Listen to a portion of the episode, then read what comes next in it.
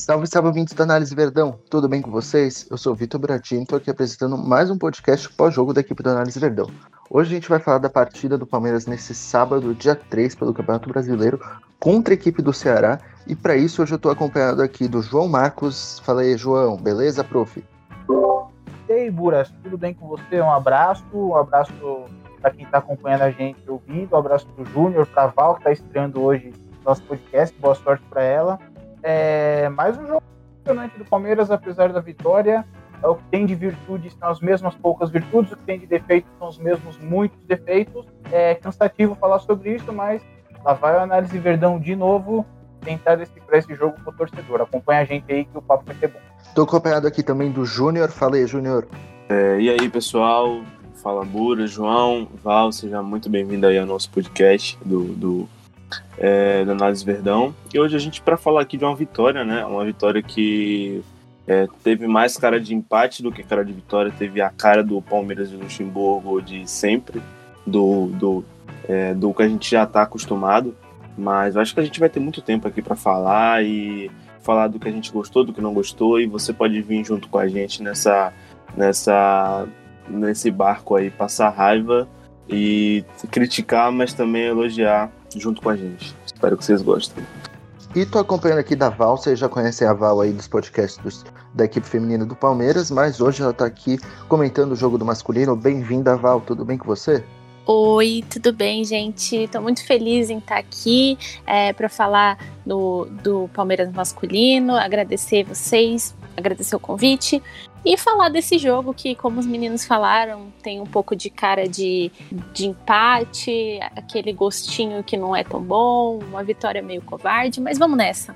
Bom, como já é de praxe, eu queria começar perguntando o que vocês acharam dessa escalação aí daqui para o Palmeiras. Escalação que foi a mesma do jogo de meio de semana, né? Que o Palmeiras fez é, 5 a 0 pela Copa Libertadores contra a equipe do Bolívar.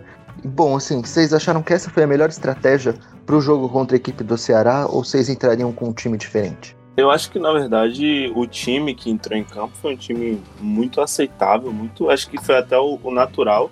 A, a, estratégia do Palmeiras para cima do Ceará, eu acho que foi uma estratégia. Assim, o Palmeiras conseguiu fazer um gol cedo, é, e aí vem aquela tônica de sempre, né? A gente consegue fazer o gol, toma um empate, e se não ocorre o segundo gol, que ocorreu no lance ali de uma, de uma sorte, que a bola sobrou pro, pro William, o zagueiro cortou mal, teria sido mais um empate e o desempenho teria sido é o mesmo. Então foi muito do que a gente já está acostumado na minha visão. E acho que a estratégia do Luxemburgo foi a mesma estratégia quando ele entra é, contra algum time no Campeonato Brasileiro. Ele tenta fazer um gol e depois ele quer, ele quer de preferência, não que ele não queira fazer o gol, mas de preferência administrar o resultado. Então, até mesmo isso mostra até porque até mesmo no segundo tempo, quando a gente estava em vantagem no 2 a 1 ele coloca o Luan e aí, e, e aí acaba sacando ao, é, foi o Wesley, acaba sacando o Wesley e coloca o Luan. Então ele realmente ele não diferente da Libertadores que a gente fez um, dois, três, quatro, cinco e fez quanto podia e só foi parar os 77 do segundo tempo. É aqui é um pouco mais a dinâmica no brasileiro é um pouco diferente. Mas o Palmeiras também teve mais chances de, de abrir o placar. Mas a ideia do Luxo, acima de tudo, é administrar o resultado, porque eles também sabem que o que garante ele no cargo, querendo ou não, é vitória. E de empate, o Palmeiras já tinha muito. Então, acredito que esse jogo foi muito a cara do Palmeiras do Luxemburgo no brasileiro. Foi uma escalação também a cara do Luxemburgo. Ele repetiu o Wesley, repetiu o Rony. É, a escalação ali defensiva foi toda igual. O meio-campo ele colocou de novo o Bruno Henrique, como tinha colocado é, na Libertadores. O Bruno Henrique, de novo, a, na minha concepção, não correspondeu à altura. Vamos ver se será uma coisa que se repetirá. Mas eu achei que foi, desde a escalação, a estratégia até a atuação, foi bem geral de um Palmeiras é, de Luxemburgo no Brasileirão. Eu confesso, Buras, que eu tenho muita dificuldade em qual é a estratégia do Palmeiras, uh, o que, o Palmeiras pretende fazer dentro de campo a cada jogo. É um time, é um time confuso que não sabe para onde quer levar a bola, não sabe aonde quer recuperar a bola, não sabe de onde quer finalizar, não sabe como levar a bola para o ataque. Uh, enfim, essa parte da estratégia eu vou ficar devendo. Eu não sei. Pode ser que o Palmeiras seja um time intelectualmente muito avançado para minha compreensão, né? Eu não consigo identificar qual é o jogo do Palmeiras. Pode acontecer isso, porque eu não sou dono da verdade, longe disso. Uh, mas eu, eu juro que eu não consigo identificar qual é a proposta do Palmeiras jogo a jogo. Agora, sobre a escalação, eu vou na mesma linha do que o Júnior falou. E eu gostei da escalação. Eu trocaria o Bruno Henrique, óbvio. Né? Eu nem falo do Bruno Henrique aqui, que o rendimento dele, é tanto defensivo quanto ofensivo, é, é péssimo e não é de hoje. É um, um jogador que depende de espaço para correr para frente para poder chegar na área e finalizar. É quando ele precisa circular a bola, circula com lentidão, domina a bola parado, domina a bola de costas, é, não consegue distribuir o jogo. Embora hoje no começo do jogo, né, ele tenha jogado um pouco mais ao lado do Patrick, né? Ele largou um pouquinho no começo do jogo esse negócio de correr para frente para tentar finalizar a bola na entrada da área. Mas mesmo assim, o rendimento dele físico e técnico é, tem sido horrível. Então eu não escalaria ele, escalaria o Danilo. Eu sei que tem uma parte da torcida já pegando no pé do Danilo, porque o Danilo, uh, na partida contra o Guarani pela Libertadores, errou alguns passos na saída, né? Uh, mas aí é aquela história, né? O treinador ele precisa pesar os dois lados, né? Ele vai colocar um jogador inexperiente, uh, mas tem condição de entregar tecnicamente, taticamente, fisicamente mais, ou você vai colocar o Bruno Henrique e a gente não aguenta mais ver a cara de cansado dele no campo. A gente não aguenta mais ver o Bruno Henrique uh, que não explode, um Bruno Henrique que é, domina a bola de costas e tem dificuldade para fazer ela circular o jogo do Palmeiras fluir, que dá muito passo para trás. Né? Enfim, são escolhas que o treinador precisa fazer e o Luxemburgo escolheu mais uma vez o Bruno Henrique, mas eu teria tirado o Bruno Henrique e teria bancado uh, o Danilo. Uh, só para finalizar a questão do ataque, né, que é um detalhe que assim eu acho importante. A gente vai falar mais do Rafael Veiga. Rafael Veiga de novo jogando centralizado. Eu achei mais um bom jogo do Rafael Veiga. É, Rafael Veiga que jogou no meio de semana pela Libertadores e esse questionamento justo, né, da parte da torcida. Será que o Rafael Veiga tá, tá se encontrando, jogando numa posição melhor? É, acho que sim, já adianto. Gostei da escalação do Rafael Veiga, gostei da escalação dos dois pontas também. Rony Wesley, uh, de novo, um de cada lado, com muita velocidade, drible, uh, empurrando a defesa adversária para trás e alargando ela. Né? O resto a gente vai falando ao longo da discussão sobre o primeiro e segundo. É, eu tô com os meninos, eu acho que foi uma escalação bem consciente também. É, da mesma forma que o, que, o, que o João, eu não escalaria o Bruno Henrique nesse momento. Ele não vem bem, não é de hoje que ele não vem bem, que ele não rende o que ele já rendeu, ou que a gente espera que ele renda. É, talvez eu faria uma alteração na zaga também, entraria com com o Luan, não entraria com o Melo hoje, mas aí já é um, é um, posicionamento mais pessoal, porque eu acho que o jogo do Luan proporcionaria um pouco mais de, de ofensividade, mas também já é uma coisa mais pessoal. É, vejo, também concordo com o João no ponto da estratégia, não consigo enxergar é, uma estratégia no Palmeiras hoje, não consigo definir isso. É, não consigo definir essa ambiguidade dos jogos que o Palmeiras vem fazendo. É, muito complicado você analisar e eu achava que o problema era eu de não conseguir enxergar isso, mas depois eu fui com o tempo fui passando a entender que ainda está muito difícil entender o que que o, o Luxemburgo e o que que o Palmeiras está querendo nesse campeonato brasileiro, né? Tá, tá bem complicado. E hoje, é, por um acaso, o Palmeiras encontrou um Ceará que que, que colocava mais resistência do que o, o, o, Bolívar no meio de semana, e apesar da, da escalação ser praticamente a mesma, aí é, o Palmeiras não conseguiu evoluir do jeito que evoluiu no meio de semana, justamente por causa dessa, dessa resistência que o Ceará impôs, e aí a gente viu que é, as coisas vão variar muito ainda no Palmeiras, e essa estratégia ainda está muito indefinida.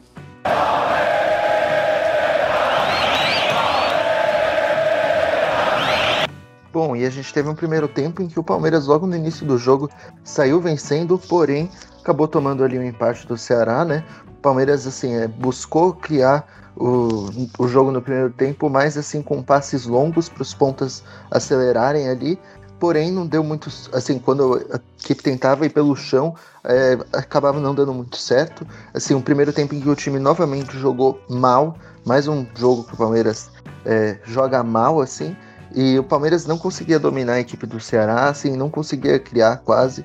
Enfim, o que, que vocês têm a dizer desse primeiro tempo do Palmeiras? O que eu tenho a dizer do primeiro tempo do Palmeiras e tenho a dizer do trabalho do Luxemburgo no Palmeiras como um todo é que a gente é muito difícil. Eu acho, eu acredito muito que o futebol é repetição. Aquilo que é repetição se torna um padrão, e o que é um padrão se torna um modelo de jogo. E o Palmeiras é muito difícil você encontrar uma repetição, mas não uma repetição ocasional, uma repetição concreta. Então, pode ser incapacidade de avaliativa minha, mas eu não consigo.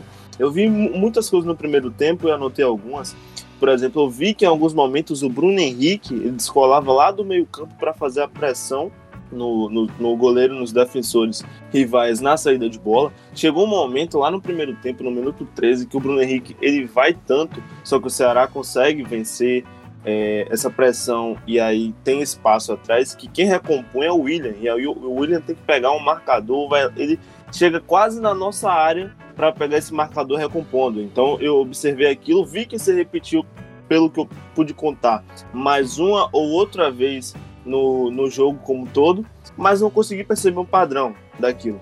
Eu acho que, que a gente tem um primeiro tempo onde um Palmeiras ele consegue criar chances, ele consegue principalmente com o Wesley na esquerda e com o Rafael Veiga muito bem é, em campo, um Rafael Veiga que vinha, é, dava apoio na, na era, era a base de apoio, ele voltava para ser base de apoio no início da construção da jogada, um Rafael Veiga que trabalhava na intermediária, que tentava achar um homem livre, tentava achar o melhor, o, o jogador melhor posicionado e que tentou até uma enfiada pro, pro Vinha, que se o Vinha fosse destro ali para mim, ele teria feito, só como ele é canhoto, ele teve muita dificuldade em antecipar a bola, acabou que ficou com o goleiro. E principalmente o Wesley. Eu acho que o Wesley e o Vinha se entendem muito bem. Eu tô vendo um entendimento muito bem entre os dois.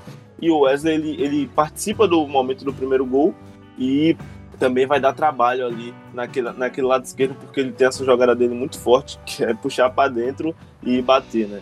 Ele gerou trabalho com, com, com, com isso.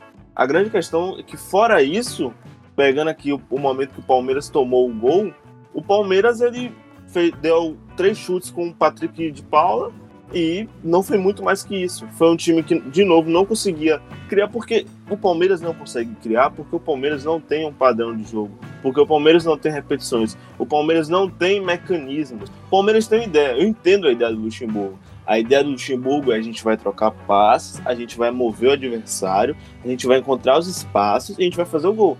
Beleza, isso é lindo, isso é maravilhoso. Eu também queria isso para minha equipe. Acho que todo treinador, na verdade, quer isso que, que se propõe a propor, é, é, que tenha a intenção de propor jogo. Agora a questão é que se você não tem mecanismos, se você não constrói mecanismos para que você faça isso, isso vai ficar basicamente na ideia. Por exemplo, o Palmeiras tem ideia de sair é, desde o goleiro, recuar o Patrick ou algum outro meia e fazer essa saída com, com os jogadores afundados. Só que você, quando você vai. A execução ela é falha. Por que é falha? Porque ela não é sólida. Você não criou mecanismos para aquilo. O, para mim, no, no, no, lance, no gol que a gente toma, no gol, é, não foi propriamente no gol, mas no lance que originou o escanteio, que, que sai o gol, tem dois erros ali. O Everton, ele toca a bola pro Patrick de Paula com a cabeça baixa, ele dá uma primeira olhada e depois quando ele toca ele tá de cabeça baixa, ele não, ele não viu, não deve ter visto que o Patrick estava pressionado e a posição corporal do Patrick para receber a bola é péssima. Ele tem uma posição corporal totalmente voltada para o goleiro. Ou seja, ele está naquela zona do campo ali. Ele está com a posição corporal dele toda virada para o Everton. Para que ele faça essa bola aí para frente, ele tem duas opções. Ou ele volta no Everton, o Everton acha outro companheiro à frente, ou ele vai ter que dar um giro ali arriscado para aquela faixa do campo. Então ele tinha que ir com a posição corporal melhor estruturada, mais um pouco mais lateralizada, e além disso ele erra o domínio, e aí a, a gente acaba que tem o escanteio e sofre o gol.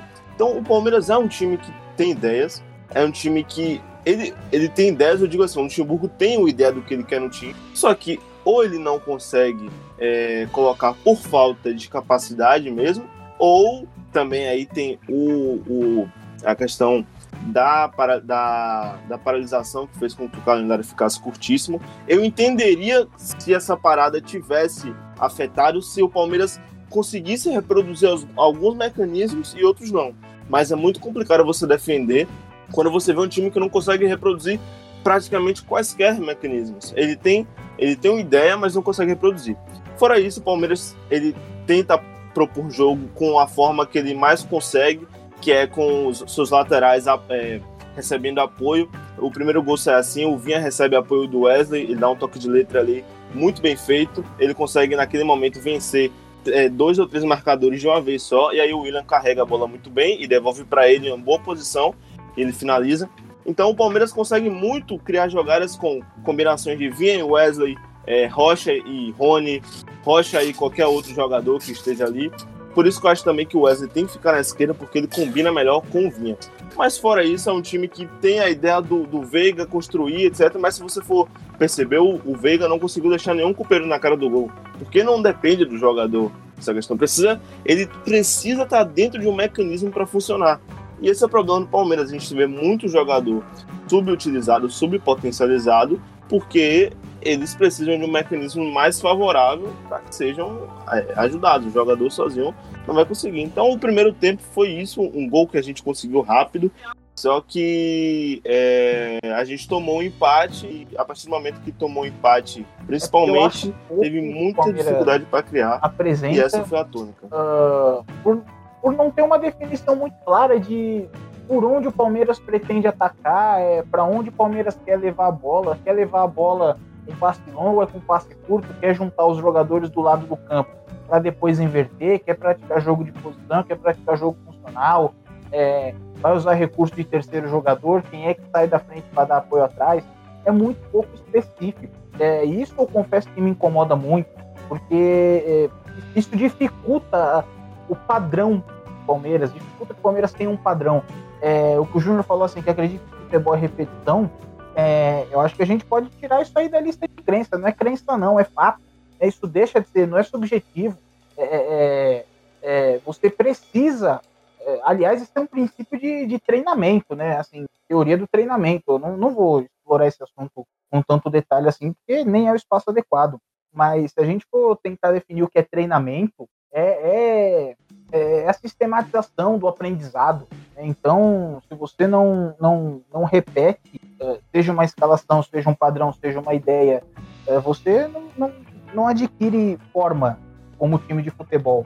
Tá? É, vamos dar alguns exemplos do jogo. O Palmeiras hoje ele repetiu a escalação de quarta-feira, ok? Ok, mas teve uma ideia uh, um pouco diferente. O que teve de semelhante? O Palmeiras marcou num 4-4-2 com duas linhas, ok? Qual foi a diferença do jogo de quarta-feira para o jogo de hoje? No jogo de quarta-feira, o Palmeiras abaixou as suas linhas para proteger o próprio gol. O gol saiu muito cedo e o Palmeiras é, ficou acuado. Eu falei isso na live que teve sexta-feira, de que o Palmeiras fica acuado porque não pressiona a bola. É um problema sistêmico. Não é ordem do treinador, nem vontade de jogador. Ok? Então o Palmeiras ah, abaixou as suas linhas para proteger o próprio gol. Nesse jogo contra o Ceará, o Palmeiras fez, ensaiou uma pressão no campo de ataque. É, como era essa pressão? Então o Palmeiras jogava no 4-4-2 com duas linhas. O que acontecia? Sempre que a bola chegava no lado do campo, o atacante do lado do campo, vamos entender quem eram esses dois atacantes aqui, era o William e Rafael Veiga, que jogava é, como os dois atacantes no momento defensivo. O atacante pressionava a bola, sempre fechando a inversão de jogo, né? Não deixava que o zagueiro do lado esquerdo tocasse para o direito e vice-versa. Uh, o ponta, que estava fechando a linha de quatro no meio, subia para pressionar. O lateral subia para pressionar o cara que dava apoio, então ele soltava da linha defensiva. E os volantes eram responsáveis por fazer cobertura, por pegar cada um o seu, quem vinha do meio para dar apoio também. Essa era a pressão que o Palmeiras fazia, foi diferente do jogo de quarta-feira. No próximo jogo, a gente não sabe se o Palmeiras vai repetir isso ou não. Se caso o Palmeiras repita, se o padrão vai ser esse, uh, cada um pegando o seu e como são os movimentos, né? E dificulta para que o Palmeiras tenha sequência, que o Palmeiras tenha constância uh, no campeonato. Tá? Passando por um resumo um pouquinho mais amplo do primeiro tempo, eu já passo a palavra para Val e para os Júnior se eles quiserem uh, completar alguma coisa, né? Uh, o Palmeiras ele tomou o gol numa jogada de escanteio na bola aérea, o escanteio que foi originado no erro de saída de bola. Aí tem que falar na rede social seguinte, ah, mas o cara estava impedido e não era para ter escanteio. Então, assim, o erro aconteceu independente do impedimento. Então, eu vou aqui analisar o erro. O erro do Palmeiras se dá novamente por uma questão sistêmica. Palmeiras, a gente já aponta isso desde março na análise verdão, a gente pode falar isso com muita tranquilidade, ah, porque o jogo que eu mais bati na tecla sobre isso foi contra o Guarani do Paraguai, aqui no Allianz Parque. O Palmeiras circula a bola com muita lentidão no campo. Jogadores que dominam a bola parados, jogadores que dão mais de dois toques na bola antes de dar o passe, uh, jogadores que dominam a bola de costas. Aliás, tem um vídeo sobre isso que a gente soltou no perfil do Twitter também. Uh, enfim, é um problema recorrente do Palmeiras desde o início do ano. Uh, quando você começa a trabalhar a bola com tanta lentidão, primeira coisa, você não consegue mover a defesa adversária. O Ceará também postou duas linhas de quatro, só que o Ceará jogava em bloco, e era difícil ocupar os espaços. Uh, quando você enfrenta o adversário desse tipo, você tem dois espaços do campo que são chave para você eh, incomodar o movimento defensivo do seu adversário. O primeiro espaço são as laterais do campo, é fazer com que seus pontas pisem na linha. Quando o Júnior fala assim, pô, o Wesley e o Vinha, eles têm um entendimento legal, exatamente por isso, porque são dois jogadores que abrem o campo. É, o Vinha sobe como se fosse um trator, e o Wesley pisa na linha lateral e vai para cima do lateral adversário. É um, é, é um ponta e ele tem muita característica de ir pro fundo, apesar dele ser destro. E agora ele tá com. Eu, eu considero isso uma evolução do Wesley, que ele tá puxando para dentro para finalizar também. Antes ele tem a tendência de puxar para dentro, muito dentro, da, apenas dentro da área. E fora da área ele também está começando a fazer isso. Eu considero isso uma evolução dele. Então o Palmeiras abriu o campo, legal. Uh, mas o Palmeiras não tinha um controle legal da entrelinha. E aí você precisa circular a bola mais rápido para poder achar os seus pontas uh, em condição. Quando você circula a bola com muita lentidão, então você não encontra esse espaço, é primordial para você machucar um adversário que está se fechando também.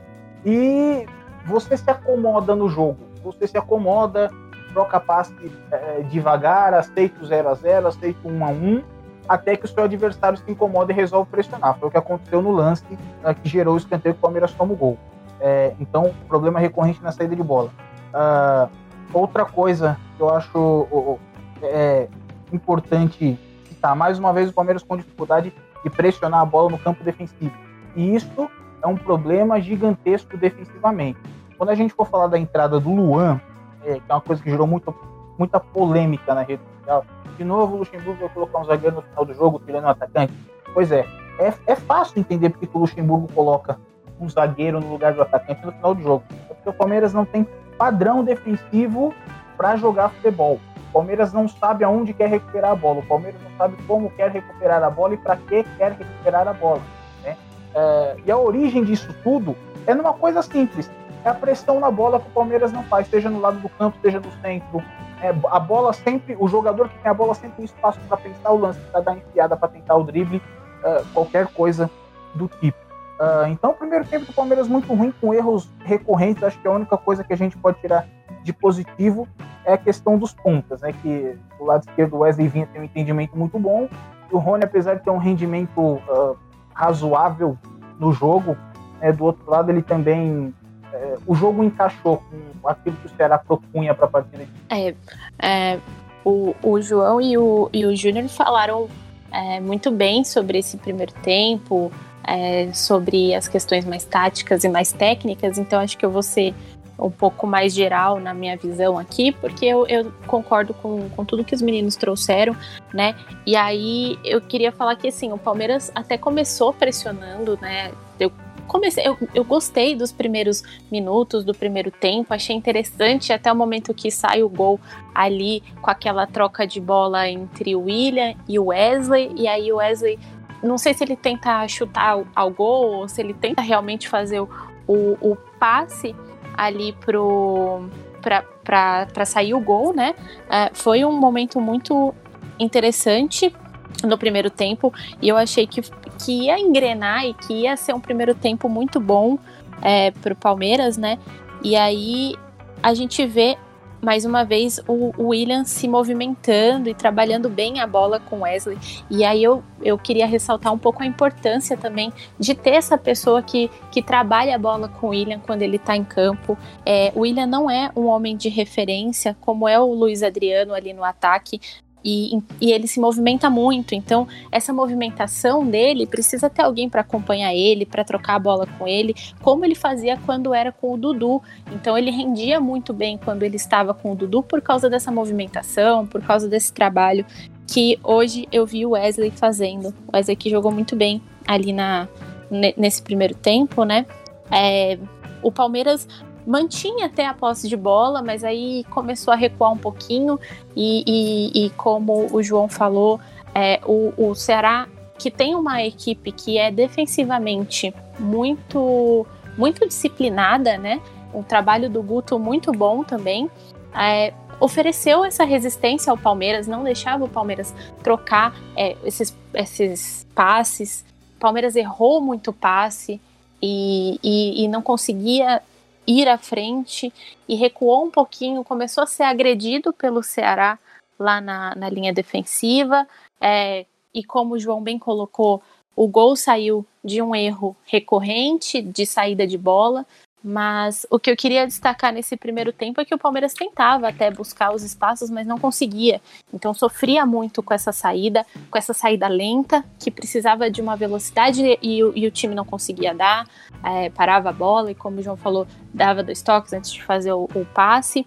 O Palmeiras sentiu esse empate e começou a rifar muito a bola, a jogar muito para frente, a tentar mais ligação direta e até a gente conseguia perceber que também pela falta de espaço que o Palmeiras não conseguia abrir esses espaços, a não ser pelas laterais, justamente como os meninos trouxeram, é, é, quando trocaram o Rony e o, e o Wesley de, de lado, eu senti uma perda um pouco dessa capacidade de, de infiltração pelas laterais. É, o Palmeiras começou a chutar muito de fora com o Patrick de Paulo e o, e o Praz estava lá e, e fez excelentes defesas e tal nesses chutes. Se eu não me engano, foram apenas três chutes também. E isso, essa lentidão, essa coisa atrapalha o Palmeiras e não é de hoje, né? Como vocês colocaram, é um problema recorrente, é, é, um, é um problema que já vem de, de outros jogos e isso é uma coisa a se pensar, né? O Bruno Henrique é muito lento também, toca muito para trás a bola. É uma coisa que me incomodou nesse primeiro tempo, ver é, esse desempenho do, do Bruno Henrique, é, apesar dele já ter sido muito importante pelo, pro Palmeiras, como eu já falei, mas ele toca muito para trás, ele é muito lento e peca um pouco nas decisões finais dele também, né? É, e o Palmeiras com muita dificuldade no meio de campo justamente para infiltrar esse bloco do Ceará. Esse primeiro tempo não foi dos melhores, apesar de eu ter, no, no comecinho do jogo, ter achado que, que, que dessa vez iria, que dessa vez já teria engrenado. E a gente fala da falta de padrão do Palmeiras e eu vejo isso meio como um padrão ruim que o Palmeiras tem, que é, que é fazer esse tipo de coisa. Você sofre o gol, você você faz o gol cedo, recua cedo, começa a sofrer, toma um empate, é um padrão. É, a transição lenta tá virando um, um, um, vício. Então, esse vai, não vai, esse a gente acha que vai engrenar, não engrena. É, é um padrão ruim que a gente está vendo aí, mas que pode ser melhorado com alguns ajustes aí dentro do, do time do Palmeiras. Eu acho que pode melhorar isso e muito. Eu posso dar dois pitacos duas coisas que o Rafael falou. A primeira é trazer a estatística do primeiro tempo. Tá? O Palmeiras finalizou 11 vezes no primeiro tempo, só duas finalizações foram feitas dentro da área. Que a Val falou que foi muita finalização de fora da área, especialmente com o Patrick. Né? Então, de 11, 9 foram de fora da área. O Ceará se bloqueou bem, se, é, se defendeu bem, se defendeu. Agora, não é desculpa para você finalizar nove vezes de fora da área, né? 9 de 11. Ah, Segunda coisa que, que é, eu acho interessante, é uma, é uma opinião, tá? Vocês podem discordar. Aliás, nem sei se enquadra no, no aspecto opinião, tá bom? É, é achismo, é uma coisa de, de, de feeling, de sentimento de quem é treinador, tá bom? É, o Palmeiras, isso também não é de hoje que a gente fala, nesses jogos o Palmeiras tem muita dificuldade contra equipes fechadas. A gente costuma dizer que o Palmeiras tem uh, uh, 15, no máximo 20 minutos estourando assim de futebol uh, no início do primeiro tempo, né? E, e, eu não sei se esses 15, 20 minutos, se não é aquela, aquela coisa do Luxemburgo, aquelas preleções, ah, tá apontado pro Shell, ah, não sei o que, é, eles têm que saber que se abrir a porta, que na minha casa mando eu, se abrir a porta da geladeira eu dou-lhe uma porrada, sabe? Essas coisas que a gente sabe que o Luxemburgo fala em preleção e que funciona até certo ponto, né? O resto precisa ter bola para jogar e o Palmeiras não tá tendo. É uma impressão que eu tenho. Esses primeiros 15, 20 minutos do Palmeiras anima a gente em alguns jogos, é questão de preleção, de motivação, porque depois são os mesmos erros, e são, e são erros que a gente fica incomodado. Me incomoda muito ver o Palmeiras rodando a bola com três, quatro toques de cada jogador antes de dar o passe. É um jogo lento, é um jogo previsível, um jogo chato. Uh, uh, enfim, e, e, é um erro primário, desculpa. É um erro que jogador profissional, time profissional, de ponta, de primeira divisão de campeonato brasileiro, não pode ter. Você quer ser competitivo com bola no pé no campeonato brasileiro, você precisa circular essa bola com mais velocidade. É um erro que eu acho absurdo e que é questão sistêmica. É precisa ser trabalhado em treinamento, porque é recorrente e são todos os jogadores que executam esse horror de circulação de bola no campo. O Análise Verdão é parceiro do ClipDraw, a melhor ferramenta de análise esportiva do mundo. Se você já é um analista ou deseja analisar jogos ou situações de jogo, você precisa do ClipDraw. E você que acompanha a Análise Verdão tem um desconto exclusivo na compra do software. Acesse abre.ai barra análise ClipDraw e garanta sua licença ClipDraw. Você não vai se arrepender.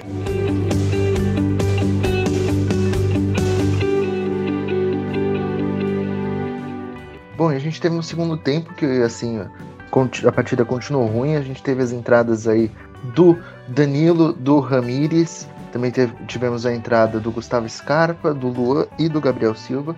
E o Palmeiras novamente dependeu do talento individual, com o William fazendo um belo gol, né? E aí conseguindo fazer o 2 a 1 para a equipe do Palmeiras. E a gente conseguiu, assim, a vitória, né?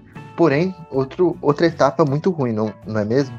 Eu acho que a segunda etapa foi, foi muito ruim. Para mim, foi muito ruim. É, o time pouco conseguiu criar, se no primeiro tempo, em, determinados, em determinadas situações, como a gente já falou, o time conseguiu criar, no segundo tempo foi muito pouco, realmente muito pouco. O Palmeiras praticamente não teve oportunidade clara de gol, a não ser o próprio gol que o William faz. E o gol que o William faz é, é nascido de um chute de fora da área do Scarpa de direito, todo torto, que o zagueiro tira mal e a bola acaba. O William tem a a sorte e o posicionamento, ele tá no lugar certo, na hora certa, ele consegue dominar e fazer o gol. Mas, assim, a gente, se a gente analisar isso como um percurso, se não, se não ocorre essa, essa curva aí inesperada, o percurso seria um segundo tempo de 1 um a 1 um, Palmeiras e, e Ceará, e mais um empate na conta do Luxemburgo. O Luxemburgo pôde contar com esse gol do William para colocar uma vitória e e a segunda vitória somente do Palmeiras como mandante no Brasileiro, a primeira vitória no Allianz Parque, porque a, contra o Santos foi no Morumbi, e seria mais um empate do Palmeiras com mais um futebol para empate. E aí depois que ele faz o segundo gol, ele, ele altera bastante, né? Ele tirou o Bruno Henrique, coloca o Danilo, coloca o Ramires, é, coloca o Luan também, posteriormente, né? Acaba tirando o Wesley, coloca o Scarpa, o Scarpa, que também pouco acrescentou quando entrou, teve um chute de fora da área facilmente é, defendido. Na verdade, pouco acrescentou. É, talvez seja injusto, porque ele participou do lance do, do segundo gol, né? Então, independente se de resto ele fez, ele acabou contribuindo com o gol. Então, é, digamos que é um ponto meio positivo aí para ele, apesar que ele não, não participou é, intencionalmente do gol. A intenção dele era totalmente outra e acabou contando com a sorte ali da rebatida do defensor. Mas segundo tempo, sinceramente, eu vou até deixar meus amigos falarem, porque eu não tenho muito o que falar. É, seria, seria repetir as mesmas coisas sempre e foi, foi um segundo tempo muito, muito fraco, muito fraco mesmo de uma equipe que tinha um adversário do outro lado inferior tecnicamente, precisava fazer um gol jogando em seu domínio e simplesmente não conseguia. Não é que a gente não conseguia é, é fazer o gol, a gente mal conseguia criar oportunidade. A gente teve a oportunidade do, do Wesley, isso é verdade, mas foi tirando isso, o Palmeiras pouco criou, pelo menos na minha avaliação.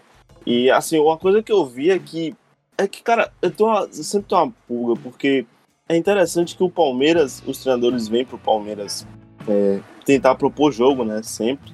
O Luxemburgo tentou, o Roger Machado tentou. É, acho que o único que fugiu da curva aí. Na verdade, ele tinha. Propor não é bem a palavra, mas propor, propor com uma troca de passes intensa e dentro dessa ideia. O Felipão queria propor, mas de outra forma. Mas, enfim, não é esse o ponto, eu vou me enrolar muito aqui. A grande questão é que eu fico impressionado quando eu percebo que o time do Palmeiras, como ele se sente bem transitando, cara. Como o time do Palmeiras se sente bem numa transição rápida de contra-ataque, de defesa e ataque. O time, eu sinto que é muito. É, é, eles eles se sentem confortáveis fazendo isso, principalmente hoje tendo o Wesley. O William é um jogador bom de transição, o Wesley também é um jogador bom de transição. A grande questão do Wesley é que ele toma muita decisão errada e o Wesley fez uma boa partida hoje bagunçando. Ele é muito bom no drible, mas ele toma muita decisão errada. O Wesley toma, ele teve uma, um, umas duas arrancadas de transição para o ataque, que se ele tivesse feito a escolha certa, o Palmeiras poderia ter feito gol. No primeiro tempo, ele foi cavar um pênalti quando era para ter enfiado a bola em diagonal antes, e no segundo tempo, a mesma coisa, além de ter perdido é, os gols, né, que perdeu, apesar que a segunda foi uma, uma defesaça do Price, mas eu cada vez noto, cada vez mais noto, na verdade, eu sempre defendi isso, né, que esse time do Palmeiras ele é talhado para transitar, ele é talhado para atacar espaços, mas é, eu achava que com algumas mudanças do elenco, talvez não fosse tanto assim, mas hoje eles ainda continuam muito confortáveis transitando. Para mim, esse time, um dos problemas também do Palmeiras é que a gente tem um time que é com jogadores de características muito boas para transitar e talvez não tão boas assim para o que o Luxemburgo e outros jogadores como o Roger Machado quiseram só que hoje a gente tem alguns incrementos, né? Que a gente não tinha na época do, do Roger. Tem o Rony, tem o Wesley, mas eu ainda vejo jogadores do Palmeiras é, sentindo muito bem para transitar e talvez pudesse ser mais explorado do que, do que é realmente, porque hoje a gente só tem basicamente uma.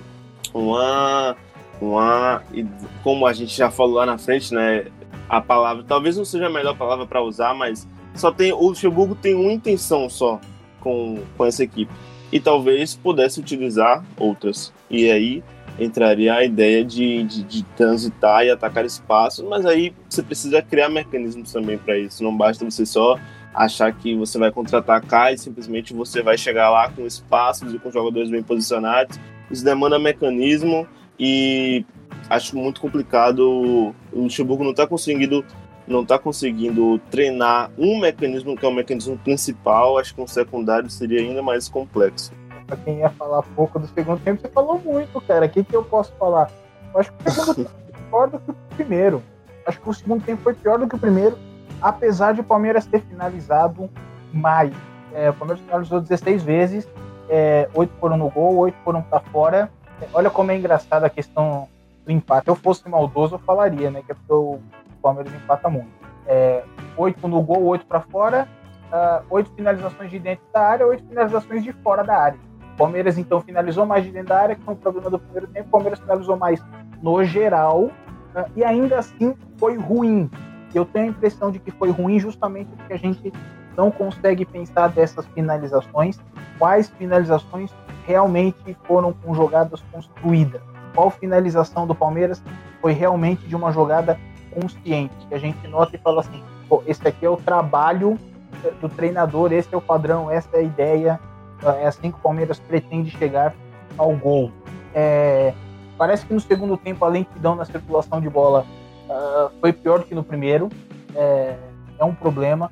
O Palmeiras ele tentou muito na base do abafa fazer esse gol, então teve muita bola cruzada na área, foram 17 uh, ah, cruzamentos do Palmeiras um, um, uma taxa de acerto é, baixa de, de 18%. Então, de 17, Palmeiras acertou 3. É muito pouco uh, acerto nos cruzamentos. E o gol saiu uh, aquilo que o Léo Suzuki, o Léo Suzuki sempre fala, né? Do aleatório. Foi um gol aleatório do Palmeiras, assim como foi o gol contra o Atlético Paranaense, assim como foi o gol, uh, poxa vida, contra quem mais me ajudem aí? Do o, Inter. Contra, contra o Inter. O Inter. É, são tantos. É, é, é assim, a, a, foge a referência pra gente. Uh, foi um gol aleatório. O Palmeiras joga a bola na área, tenta finalizar de qualquer forma, com um erro da zaga no bate-rebate, sobra pro William. E é, apesar de o William estar numa fase ruim recente, o William ainda é um tremendo jogador, é um jogador importantíssimo do Palmeiras. Acho que a gente deveria valorizar mais o William. Pode criticar, né? Nenhum jogador é imune à crítica, mas é, tem que valorizar também o cara faz de bom pelo nosso clube. O William já faz coisa boa pra gente há bastante tempo. É, vamos lembrar que ele arrebentou o joelho é, pelo gol do nosso Deca Campeonato. E aí eu queria detalhar a questão do, do terceiro zagueiro, é, que eu prometi, que na verdade não é um terceiro zagueiro. O Luxemburgo, quando tem colocado é, um zagueiro no final do jogo, ele tem colocado, tem jogado Felipe Melo para fazer a função do primeiro volante, para ficar na frente da área, né? A gente tem batido muito na tecla que o time não tem padrão, o time não tem ideia. Então vamos explicar o que é a questão do padrão da ideia para ficar mais claro para quem está ouvindo a gente, né? Para que não fique uma coisa abstrata. Tem bonitão aí na TV, agora deixa eu dar um momento venenoso. Tem bonitão aí na TV que fica falando assim, tal time não tem ideia, mas ele fica falando porque ele não sabe avaliar futebol. O time tem ideia, não gosta da ideia, né? Ele fica falando que o time não tem ideia, isso é uma mentira. Agora, vamos justificar o porquê que aqui a gente fala que o Palmeiras não tem ideia, né? Já apontei a questão de que o Palmeiras não pressiona a bola. Quando o adversário tem a bola no pé, o Palmeiras marca a distância. O Palmeiras não encurta o jogador da bola. Né? Uh, isso é um problema porque o jogador que tem a bola no pé ele tem muito, ele tem ideia, ele tem, ele tem, desculpa, ele tem espaço para desenvolver a sua ideia, seja o drible, seja o passe, seja a condução, o lançamento, cruzamento, etc. Né? Então o primeiro passo é que o Palmeiras não pressiona a bola. Pressionar a bola é uma ideia. Por que é uma ideia? Porque quando você pressiona a bola, além de você incomodar o jogador que tem a bola, você leva a bola para algum lado do campo. O jogador, para não perder a bola, ele vai se livrar dela. Quando você pressiona a bola, você tenta induzir, é a palavra que a gente usa, induzir o jogador a algum lado do campo. É, para que, que você induz o jogador ao lado do campo? Para que você possa criar uma região de pressão, aproximar volante, aproximar meia lateral, para poder recuperar a bola. Foi o que eu expliquei que o Palmeiras fez no momento da pressão. A pressão do Palmeiras, que a gente colocou aqui no primeiro tempo, tentativa de pressão de marcação alta, é uma ideia. Uh, apesar de que não estava tão bem executada, é uma ideia. Quando o Palmeiras vai proteger o próprio gol, o Palmeiras não apresenta esse tipo de ideia.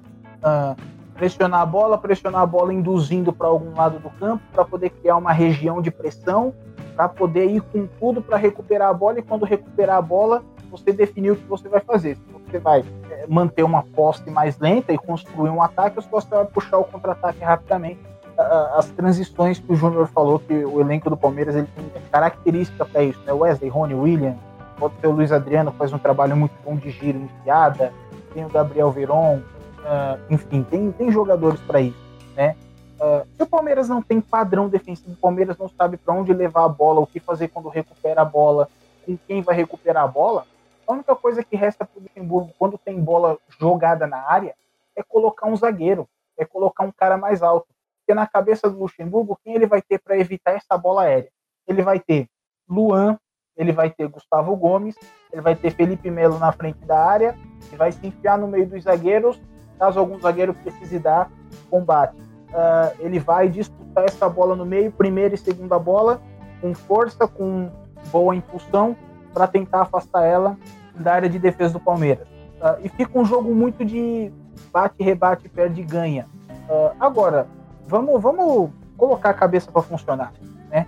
O Palmeiras ele aceita os cruzamentos e o Luxemburgo coloca um jogador para afastar os cruzamentos, um jogador mais alto. Se o Palmeiras tivesse padrão defensivo, o Palmeiras não poderia pensar em evitar os cruzamentos, como por exemplo, manter bola pressionada o tempo inteiro quando a bola está no centro do campo, mantém ela pressionada e quando chega no lado, é, joga todo mundo para cima da bola e força uh, o recuo, força o passe para trás com o zagueiro para recomeçar a jogada, não é uma alternativa?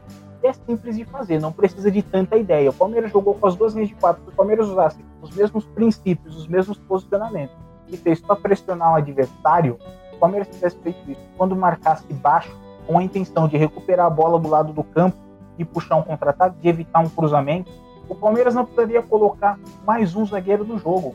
E aí, independe se o Palmeiras vai colocar mais um zagueiro no jogo ou se não vai colocar ninguém uh, no jogo. O Palmeiras sempre vai estar sujeito a tomar o gol. O Luxemburgo pode usar as cinco trocas para colocar cinco zagueiros no jogo. Do jeito que o Palmeiras não induz a bola para o lado do campo, não pressiona, uh, o Palmeiras sempre vai estar sujeito a tomar um gol de bate e rebate na jogada aérea.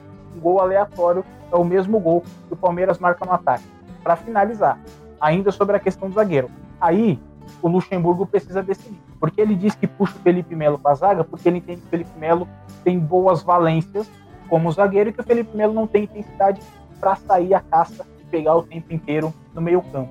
Como que o Luxemburgo, uh, na reta final de um jogo, faltando 10, faltando 5 minutos para acabar, que seja, é, o que passa na cabeça do Luxemburgo em pensar que o Felipe Melo, com 80, 85 minutos nas costas, vai ter intensidade para pressionar a bola no meio e, que no começo do jogo ele não vai ter intensidade para pressionar a bola. Eu não sei se deu para ficar clara a ideia, mas assim, uh, o que o Luxemburgo faz na reta final de jogo, colocando o Felipe Melo na frente da zaga, não corresponde com o discurso do Luxemburgo, que fez ele recuar o Felipe Melo para a linha de defesa. Então, peraí, Vanderlei, isso aí é mais um vacilo que você dá, mais uma fala sua que não está correspondendo com o trabalho de campo. E é por isso que você recebe cobrança, não é perseguição, Vanderlei. É, a insatisfação é justamente porque o seu discurso não está correspondendo com a realidade isso está irritando muito a torcida do Palmeiras que esperava outra coisa de você. É isso, eu vejo também o Palmeiras como um time que, assim, é um time seguro, mas é um time que não encanta. É aquela coisa, ele não perde, mas ele também não ganha. Apesar de ter vencido hoje, foi a segunda, apenas a segunda vitória em jogos em casa. E, e o meu posicionamento com jogos em casa é o seguinte: você tem que fazer valer a sua casa, você tem que fazer valer o seu território, aonde está a história do seu time na parede, que é até uma coisa de preleção, né? Que, que vocês acabaram até trazendo aqui, falando um pouco do Luxemburgo. É, é um time que precisa fazer valer o, o seu mando de campo e, e, vencer e vencer com gosto. O time do Palmeiras é, é essa coisa. O segundo tempo não evoluiu é, tecnicamente, como vocês trouxeram, não evoluiu muito. É, vocês até colocaram como, como pior, né? Até piorou, apesar de ter mais chances de gol. A, criativ a criatividade do Palmeiras foi menor, inclusive, né? É, eu via né, durante o segundo tempo a, a jogada que se repetia bastante era Wesley é, puxando e, e, tentando e te, tentando chutar para o gol, ia, ou ia para fora, o Fernando Praz pegava e a bola que sobrava, o Patrick de Paula também tentando é, colocar para o gol, só que de forma é, de, de fora da área. E aí, Bruno Henrique tomando decisões que a gente não concorda. Teve até uma chance que ele estava lá na frente do gol, que a gente ficou até meio confuso com o que aconteceu, que ele parou, pensou ali, ficou um tempão pensando. Então essa lentidão de tomada de decisão também atrapalha muitas vezes o Palmeiras. Eu vejo que a vitória de hoje foi graças a boas é, nuances de boas atuações individuais, nem tanto coletivas, é, né? Mas, mas o Palmeiras é um time que hoje apresenta nuances. E, e como vocês trouxeram e como o Léo sempre traz também, vive nesse aleatório. A gente nunca sabe quando que vai acontecer um gol, quando que vai vai vingar, quando que não vai. A gente fica nessa, vai, não vai, vai, não vai. E aí no segundo tempo vem as alterações, né? Que aí saiu o Patrick de Paula, o Rony e o Bruno Henrique para a entrada do Danilo, do Ramires e do Scarpa. É, mudou pouco o desenho do jogo, né? Saiu ali mais, eu acho que na saída do, do Rony para a entrada do Scarpa. Scarpa que é um cara que em teoria, né, no papel ou o que ele já apresentou pra gente, é um cara que tem um bom chute de fora, um bom chute de distância. É, e eu acho que foi por isso que também que o Luxemburgo pode ter optado em colocá-lo, só que também não rendeu muito, não, não vi esses chutes acontecendo. É, o Patrick eu acho que estava melhor nessa função e justamente por causa dessa falta de criatividade, falta de espaço, falta de infiltração, nessa lentidão. E talvez não fosse a melhor escolha colocar o Scarpa, sim, isso minha opinião, é claro, mas enfim, o, o, jogo evoluiu muito pouco nesse segundo tempo, os erros na saída de bola continuaram, e aí, como o João bem colocou e o Júnior também, o gol saiu nesse aleatório, é, nesse, nesse, nessa reviravolta, nessa curva, e o William, que a gente também já colocou, foi decisivo mais uma vez. O William, que, como o João falou, é sempre muito importante para o Palmeiras, arrebentou o joelho naquele. E apesar da gente criticar ele às vezes, ele é sempre muito decisivo, né? É, e teve a entrada do Luan aí no finalzinho do jogo, é, para adiantar, adiantar um pouquinho o Felipe Melo, reforçou um pouquinho a linha defensiva, mas aí eu queria levantar uma questão. Eu não sei se vocês vão concordar comigo, meninos, e, e o pessoal que está ouvindo, mas é, eu vejo um pouco de medo do Luxemburgo. Não sei se é trauma, porque o Palmeiras sofre esses gols é, no tempo de acréscimo. Não sei se ele ficou traumatizado do Campeonato Paulista com aquele pênalti faltando menos de 10 segundos para acabar. Eu não sei o que, que acontece. Mas, assim, a gente viu essa estratégia contra o Bolivar na Bolívia. Ele colocou mais um, um zagueiro em campo. É, mas aí a gente entendeu que era porque estavam em altitude, os jogadores estavam extremamente cansados, enfim. Aí ele repetiu essa mesma estratégia contra o Grêmio e ainda assim tomou um gol no finalzinho, né? E agora ele vem de novo com essa história de colocar mais um zagueiro no final, que aí não entrou como um zagueiro, mas eu vejo isso como um pouco de medo. E essa filosofia, ao meu ver, não combina com, com a própria filosofia que o Luxemburgo já teve, que o daquele Luxemburgo campeão, daqui, daquele Luxemburgo mais ofensivo e sem medo, porque eu não sei do que ele tem medo. Eu não sei por que ele fala que ah, não precisa fazer o segundo gol. Precisa sim. E, e, e você, talvez ganhando de 2 a 1 um, você poderia fazer um terceiro e matar o jogo, ficar mais tranquilo e não precisar colocar um, um, um outro zagueiro ou, ou aumentar ou reforçar a sua linha defensiva. Então, para mim, Hoje o Palmeiras no finalzinho ficou com medo, ficou covarde, com medo de tomar esse, esse empate nos acréscimos, como vem acontecendo e como que a gente também pontua aqui como um erro recorrente, né?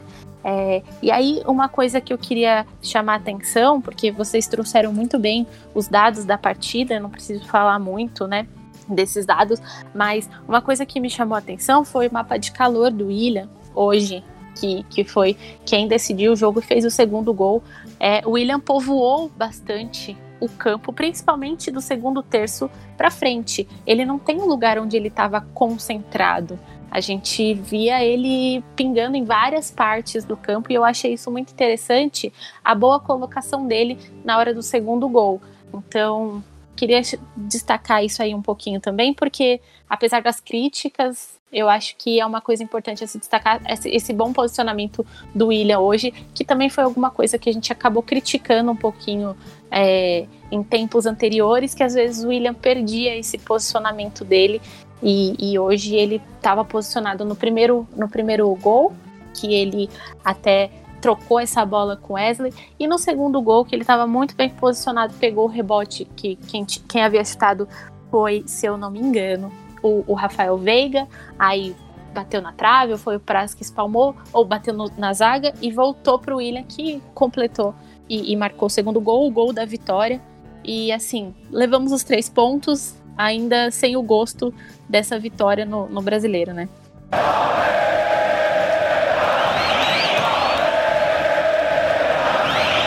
Bom, quanto agora aos destaques dessa partida, positivos e negativos, acho que vai ser um pouco diferente. No último podcast a gente só teve destaque positivo, né? Acho que hoje a gente vai ter alguns negativos, não? Então aí, digam aí quem vocês acharam que foi bem nessa partida, quem foi mal aí e, e suas impressões individualmente dos jogadores. Eu acho que o Veiga, para mim, ele foi o melhor da primeira etapa. É, na segunda etapa ele caiu como o time todo caiu. É, eu acho que, mas eu, eu, ainda deixaria Eu, eu, na verdade, eu tô na dúvida entre o melhor em campo ser entre o Veiga e o Wesley. Pelo Veiga ter feito gol, acho que eu vou dar ao Veiga também pra dar uma, uma um voto de confiança nele que vem na sequência muito boa. É, quanto aos destaques negativos, é, fica até um pouco complicado a gente avaliar, porque o time todo, por exemplo, no segundo tempo, foi, foi mal, né?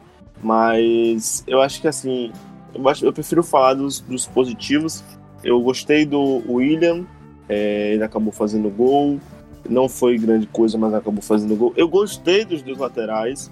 O Patrick, eu acho que ele errou defensivamente, ele errou muitos passes hoje, como ele não é tão habituado a errar mas é, não, não entraria nos meus destaques negativos. Eu acho que o destaque negativo, o único de hoje, vai ser para mim o jogador que mais que fez de novo uma partida abaixo do que a gente espera dele, que é o Rony. Para mim, mesmo dadas as circunstâncias, ele fez uma partida individualmente é, abaixo, ele fez uma partida bem fraca, quanto o Wesley no, no outro lado em determinados momentos do campo eles inverteram, mas enfim, o Wesley fez uma partida muito boa. É, eu achei o William, o, desculpa, o Rony pouco efetivo, é, pouco eficiente, pouco produziu e por isso ele é meu destaque negativo de hoje. É, eu vou deixar só esse, não vou colocar o Everton mesmo com a falha, nem o Patrick de Paula mesmo com a falha, porque eu acho que no geral eles não foram mal, para mim único que foi realmente mal e que merece ser pontuado hoje foi o Rony. Então vamos lá, rapidinho, uh, eu vou buscar muito o foco técnico da coisa. Ok, meus destaques positivos tá dois. Vou colocar o Rafael Veiga. É, já falei mal do Rafael Veiga muitas vezes aqui no podcast, em live. Dizia que eu não aguentava mais ver o Rafael Veiga e é bom que ele esteja jogando bem. Ele merece esse crédito. Fez o gol, participou do jogo construindo atrás, participou do jogo aproximando dos jogadores à frente, na entrelinha, jogando principalmente nas costas do centroavante, como se fosse um segundo atacante. Ah, então, gostei do rendimento do Rafael Veiga. É, vou citar também o Wesley, é, um jogador é, driblador, rápido, está melhorando a tomada de decisão, ainda erra muito, ainda erra muito, mas eu acho que ele melhorou bastante se a gente for comparar com o Wesley do próprio início de ano pelo menos na minha avaliação, né? Então, vou citar o Wesley também como destaque positivo, tá? Eles dois juntos foram responsáveis por 12 das 27 finalizações totais do Palmeiras no jogo, tá? Então, parabéns para os dois pelas boas atuações. Destaque negativo, vou citar dois também. O primeiro é o Bruno Henrique. O Bruno Henrique, eu já falo dele há bastante tempo, jogador lento, jogador e arrebenta com o meio-campo do Palmeiras em fase defensiva, em fase ofensiva, é, não consegue fazer a bola circular, não consegue auxiliar os zagueiros e laterais na saída de jogo, uh, não consegue explodir dentro de campo, né, sair de uma posição e chegar na outra rápido, com intensidade, ele não consegue. É, em fase defensiva, combate muito pouco, está sempre fora de posição, não acompanha quem é o seu par no momento de encaixar, enfim, mais uma atuação desastrosa do Bruno Henrique. O segundo destaque negativo que eu vou dar é o Felipe Melo e eu explico por quê. É, o Felipe Melo hoje muitas vezes parecia que estava desconectado do, do, do jogo, uh, do que os seus companheiros de defesa faziam.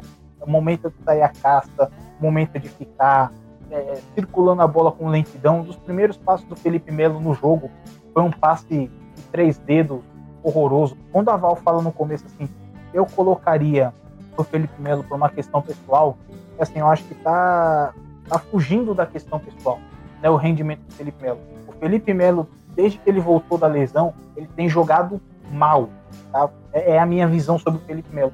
E o Luan é, é foi para o banco estando em boa fase, estava jogando bem, tá?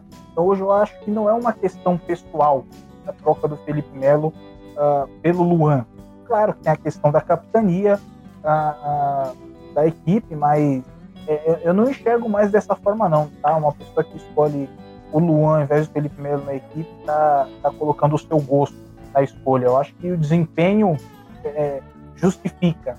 É, os meus destaques positivos, eu vou colocar o Rafael Veiga, porque eu vejo que ele se reencontrou é, nessa posição. Eu vejo que ele está se reencontrando muito bem e que ele, ele tem merecido essa titularidade, ele tem merecido esse, essa sequência.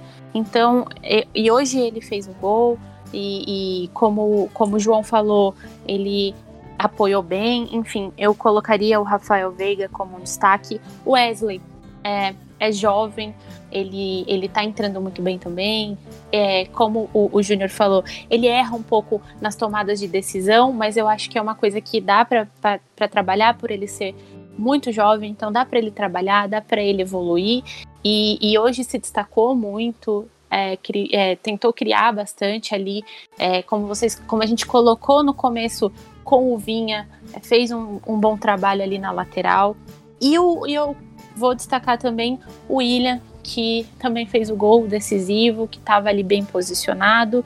E, e fazia tempo que eu não via o William tão bem posicionado assim nesses últimos, nesses últimos jogos e eu gostei bastante do posicionamento dele no dia de hoje. Como destaque negativo, eu vou colocar o Bruno Henrique é, mais uma vez, como já foi citado aqui, é, tomadas de decisões erradas, é, estourando o meio de campo, é, atrapalhando um pouco com a lentidão, não, não tá desenvolvendo, não tá indo, não flui.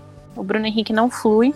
E eu vou acompanhar também o Júnior é, com o Rony. Não por ele ter jogado uma partida horrível, é muito pelo contrário, mas por não ter rendido ainda o que ele pode render, o que ele poderia fazer é, no, no, na, no jogo. É, e pelas tomadas de decisão. O que me incomoda um pouco no futebol do Rony é que eu não vejo ele tomando decisões conscientes, ele tomando boas decisões. Eu vejo ele um pouco afobado às vezes, principalmente quando ele chega ali na, perto do gol, ali é, não, às vezes ele pode passar a bola ao invés de tentar e chuta para fora. E, e essas tomadas de decisões me incomodam um pouco e, enfim, para mim ele ainda não, não foi o que ele poderia, o que ele deveria ser.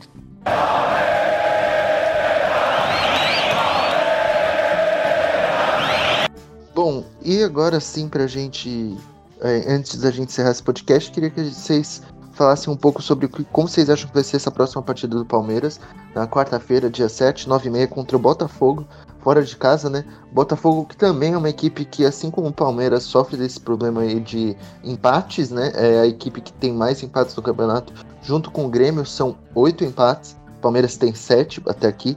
Enfim, o que, que vocês acham aí que como vai ser essa partida contra a equipe do Botafogo?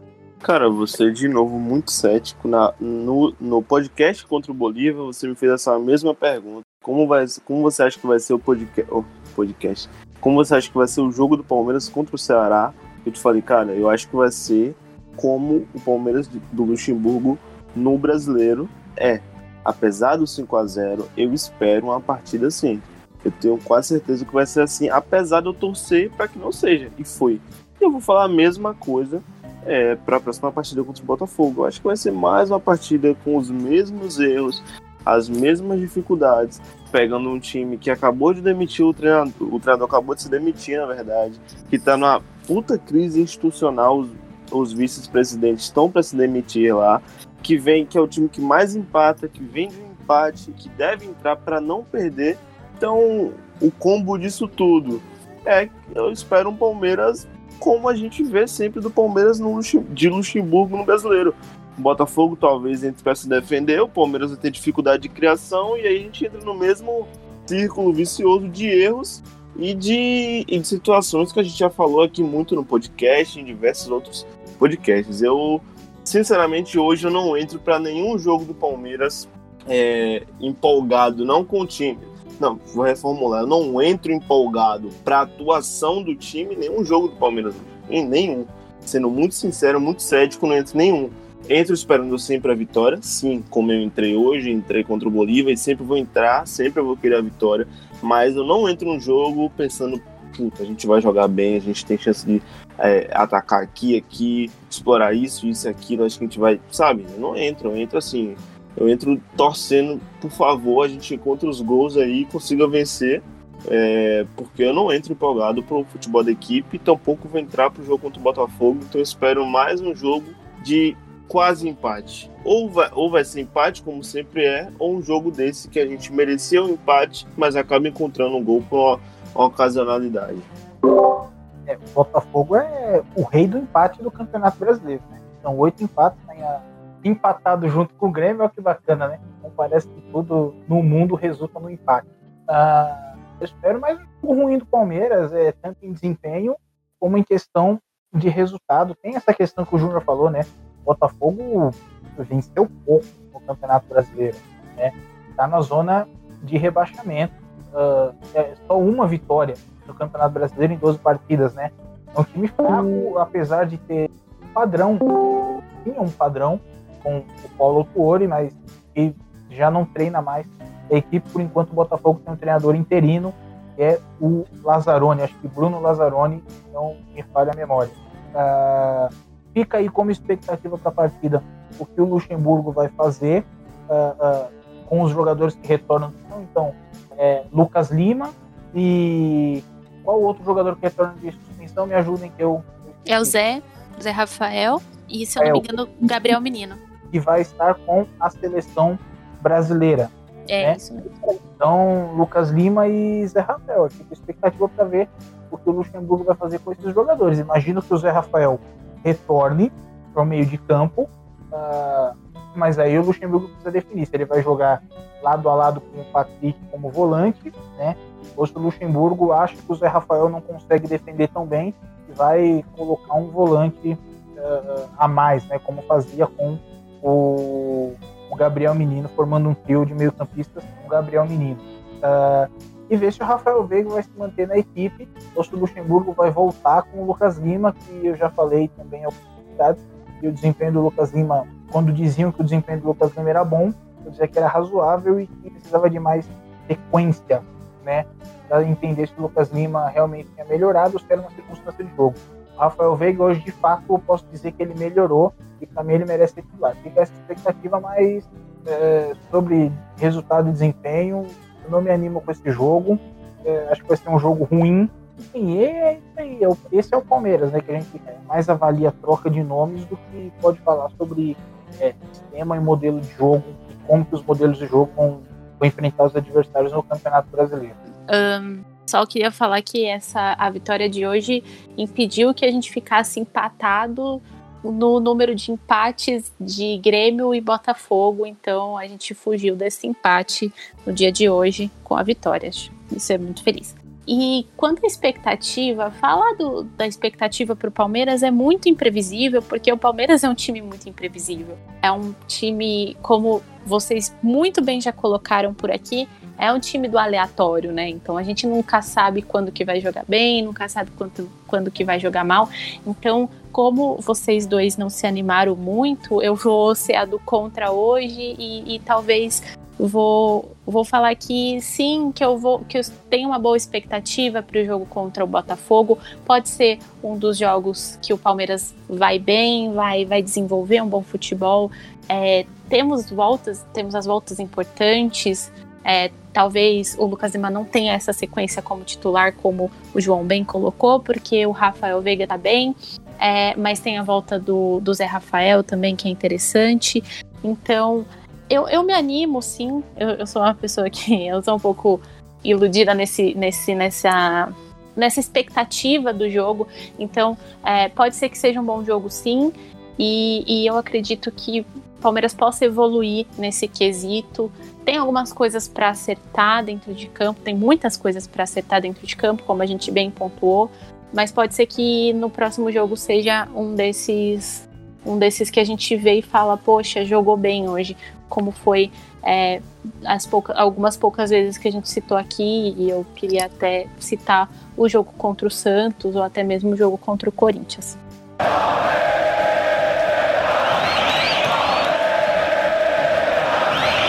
Bom, amigos, por hoje é só. Acho que falamos tudo que dava para falar aí dessa partida do Palmeiras com o Ceará. Eu sou o Vitor Biratini, apresentei aqui mais esse podcast do Análise Vedão. Estive acompanhado aqui do João Marcos. Valeu, João. É isso, Buras. Pra quem viu um jogo tão horroroso quanto esse, acho que a gente falou bastante, né? Deu para tirar muita coisa da partida, é, falta de padrão, o que deu certo, o que deu errado, é, jogadores, enfim Então, um abraço para quem acompanhou a gente até o final, um abraço para você, para o Júnior, para Val.